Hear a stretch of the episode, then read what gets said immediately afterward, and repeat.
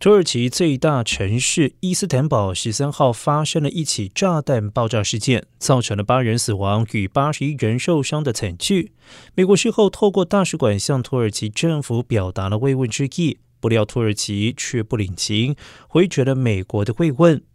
土耳其内政部长索伊卢在一场电视谈话中表示：“我们不接受美国大使馆的慰问讯息，我们予以回绝。”土耳其总统艾多根周日称这一起事件为卑劣的攻击行为，并且有恐怖主义的味道。而艾多根经常指控美国提供武器给库德族战士。